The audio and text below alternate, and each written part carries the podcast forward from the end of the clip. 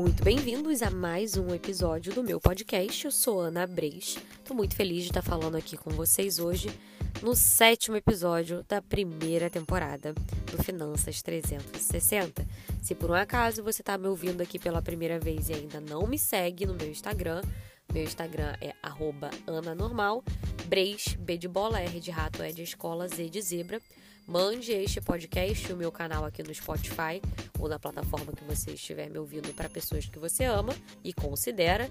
E o meu perfil também no Instagram. Espero te ver por lá. Vamos lá, o tema do nosso podcast de hoje é. Na verdade, poderiam ser vários. vários no sentido da frase de efeito. É acorda pra vida, não caia nessa trouxa, não seja bobo, não existe dinheiro fácil. Eu tinha muitos de, de, de coisa para falar, sobre outros temas, mas acabei de ver aqui uma pessoa querida, próxima, não é amiga, mas é próxima, que tomou volta com esse negócio de Bitcoin, cara.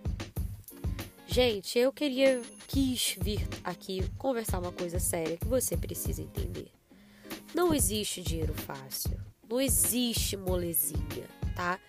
É, tem gente que não entende sobre investimentos e é natural num país que a gente não tem educação financeira que as pessoas não entendam o que, que é, como funciona e que pense que investir é conseguir dinheiro fácil.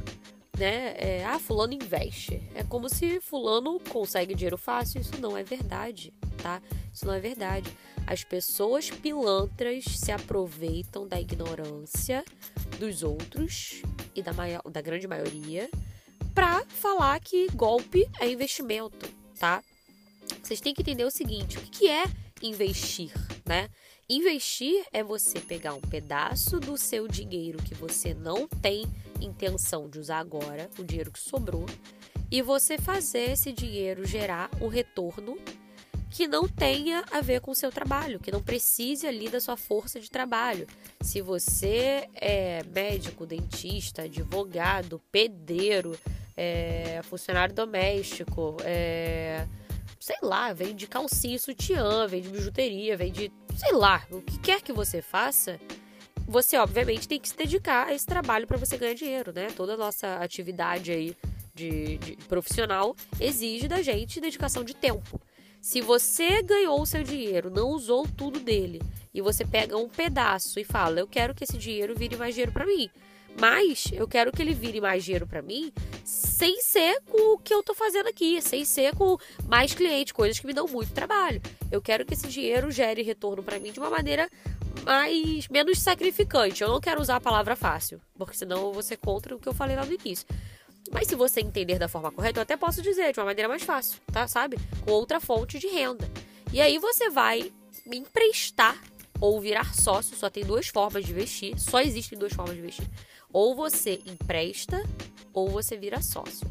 Se você emprestou, o que aconteceu foi alguma empresa, provavelmente empresa, precisa ou quer ou sabe gerar um retorno maior do seu dinheiro e ela pode te pagar por isso, tá? Então, um, um grande exemplo, você, por exemplo, comprou uma fez um CDB ou comprou uma o LCI, LCI é compra de dívida, não dá para contar. Você emprestou dinheiro via debentures, tá? Via debentures é, para as lojas americanas. O que, que as lojas americanas entendem? Agora tem a fraude aí, enfim. É, o que, que as lojas americanas entendem? Ah, eu vou pegar o dinheiro do Joãozinho, eu pago, exemplo, 1% ao mês para Joãozinho, e eu compro aqui os meus produtos que eu vendo nas americanas e eu consigo gerar um retorno sobre o dinheiro do Joãozinho de 40%. Porque é, eu tenho um negócio aqui que roda muito bem. E ao invés de pegar empréstimo com o banco, eu vou pagar uma taxa muito mais alta, eu pego empréstimo com o Joãozinho, que quer investir o dinheiro dele e, e tá achando minha taxa atrativa. Eu posso pagar para ele e fazer dinheiro do dinheiro dele. Essa é a forma de investir, que é você emprestando o seu dinheiro para alguma empresa, pode ser loja, pode ser um banco, pode ser, enfim, pode ser tudo que você imaginar, tá? Uma confecção, uma empresa têxtil, uma empresa de alimentos, que essa empresa ela capta via mercado de investimentos, mercado financeiro, recursos de pessoas que têm interesse em investir, tá? Isso se chama crédito privado. Pode ser de empresa pública, é crédito privado, tá? É, segunda forma é você virar sócio. Quando você vira sócio, você está colocando, aportando dinheiro numa empresa e você vai ganhar com o crescimento dessa empresa. E, obviamente, se essa empresa tiver dívida e falir, você também vai, vai pagar por isso. E aí, alguns exemplos de investimentos que você vira sócio, fundo de investimento. Você está comprando cotas de um fundo, o fundo nada mais é do que um CNPJ. É uma empresa que investe em ativos no mercado. Você, nesse caso, virou sócio. Você compra ações, você virou sócio, né? É, não vou conseguir lembrar outra, mas certamente tem mais opções aí. Então, assim, sempre que você investe, eu tô meio fã do Clarice Tupido, sempre que você investe o seu dinheiro, onde você está, quem, né, quem como empresa, como instituição, quem está recebendo o seu dinheiro, vai fazer alguma coisa com ele que faz sentido para a pessoa te pagar o rendimento, tá? Então, o gestor do fundo de investimento, por exemplo, ele vai investir o seu dinheiro ali. O, obviamente, né, uh, os bons fundos, eles querem investir o seu dinheiro bem, porque aí as pessoas têm interesse em botar mais dinheiro e quanto mais o dinheiro cresce ali dentro, mais ele ganha na taxa de administração, que é um percentual de tudo que está ali. Então, se o fundo der prejuízo, ele continua ganhando a taxa de administração. Por isso que os bancos não estão nem aí. Eles botam o gestor mais barato, mais sem vergonha, que não sabe dar resultado, que ninguém tem de lufas de pitipiriba, ninguém sabe cobrar, ninguém tira o dinheiro dali daquele fundo. As pessoas realmente não entendem, só pensam, ah, tô investindo e rende melhor que a poupança. Às vezes nem rende. O gerente falou isso na hora de vender pra pessoa. Porque ele ganha a taxa de administração de qualquer jeito. Basta o dinheiro estar tá ali dentro. E o banco é tão grande que entra dinheiro todo dia, né? E ele consegue sempre se manter ali e ganhar um dinheirão de taxa de administração. Mas os bons fundos, não. O gestor vai lá, ele investe bem o seu dinheiro para que a pessoa coloque cada vez mais dinheiro ali. Alguns casos tem taxa de performance, se ele bater uma performance muito boa, ele cobra uma parte né, do resultado surpreendente que ele te deu.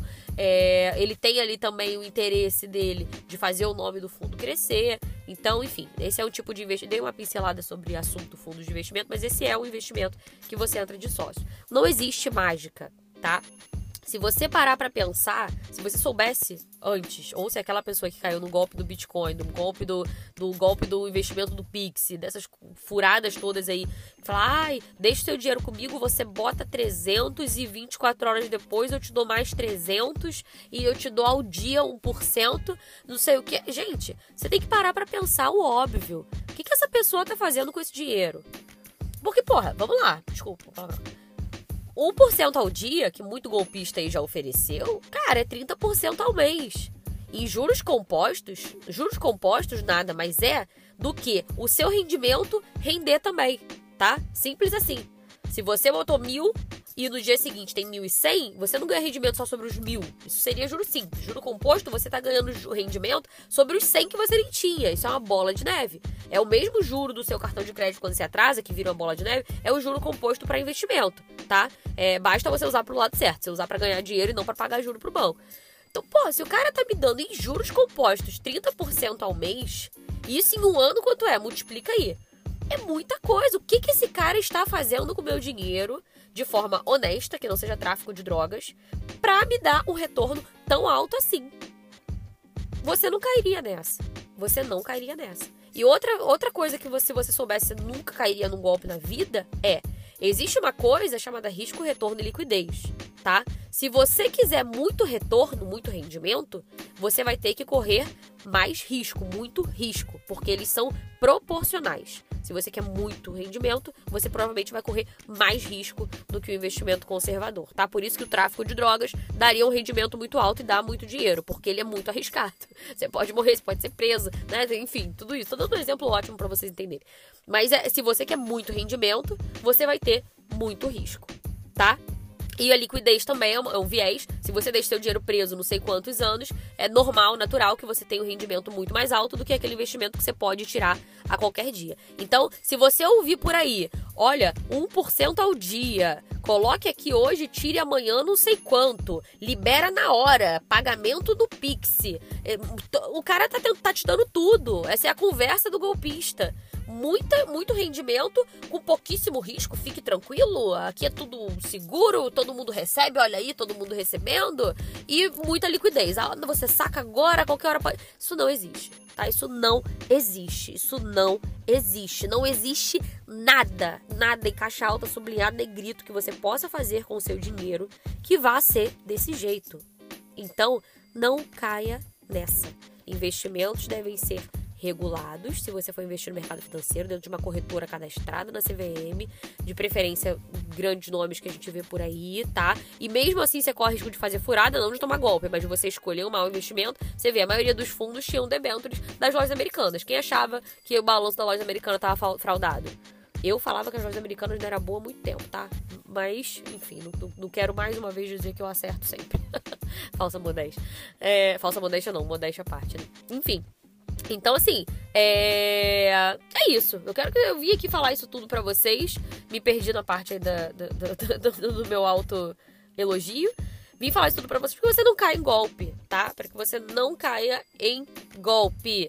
Se você souber disso tudo que eu tô te falando, a probabilidade de você tomar a volta é mínima, na verdade é zero. Não existe, não existe investimento que seja tudo molezinha assim, tá? Eu tava falando do negócio da regulação. Tem que ser regulado. Ou então, às vezes o investimento não é regulado, mas você tá, cara, botando dinheiro com seu tio que tem uma padaria. Você fala, tio, vamos crescer essa padaria e eu invisto com você. Você tá virando sócio, arriscado provavelmente, que se seu tio tiver um problema ali, a chance de tomar calote é muito grande, não tem garantias, mas isso também pode ser investir, né? Não é investir no mercado financeiro, é investir no negócio.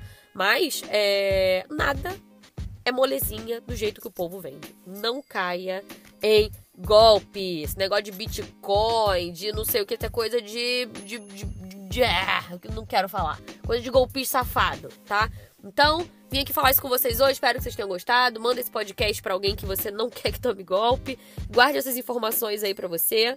E estou sempre à disposição. Lembrando que sobre isso e muito mais, você pode encontrar no meu curso Método Riqueza, que por enquanto está com as inscrições fechadas, não tem previsão de abrir, mas eu prefiro sempre falar isso aqui para que você se organize em breve, possa aprofundar seus conhecimentos, né? Só, só, só ficar mais erudito, uma pessoa mais inteligente, mais culta sobre uma coisa que é tão importante na vida e que a gente depende é necessária, que é dinheiro. Sem dinheiro você não come, você não se veste, você não compra remédio quando está com dor.